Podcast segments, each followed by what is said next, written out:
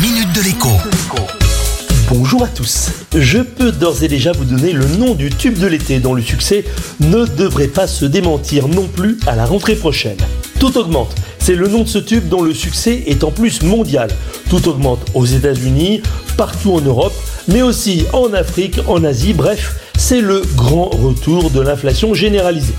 Cette chronique n'a pas pour but de vous assommer avec les déclarations de personnages ennuyeux, mais il faut quand même que je vous dise ce que Christine Lagarde, la présidente de la Banque Centrale Européenne, vient de déclarer. Après avoir affirmé pendant des mois que l'inflation que nous subissons sera passagère et s'arrêtera l'an prochain, eh bien elle dit aujourd'hui qu'elle va durer et qu'elle va durer longtemps. La conséquence pour vous est la suivante. Aujourd'hui plus qu'hier et bien moins que demain. Retenez cet adage que j'ai détourné de son usage premier. Si vous pensiez temporiser un achat, le remettre à plus tard en espérant que son prix baisse demain, eh bien c'est un mauvais calcul. Il n'y a guère que les produits saisonniers dont les prix continueront à fluctuer fortement en fonction du moment où on les achète.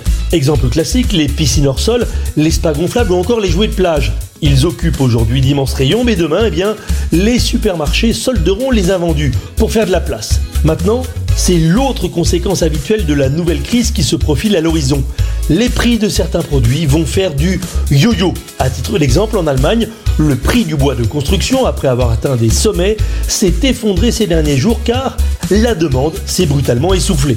Bienvenue dans un nouveau monde fait d'incertitudes et donc source de stress, mais aussi quand même un nouveau monde fait d'opportunités pour qui sait les saisir.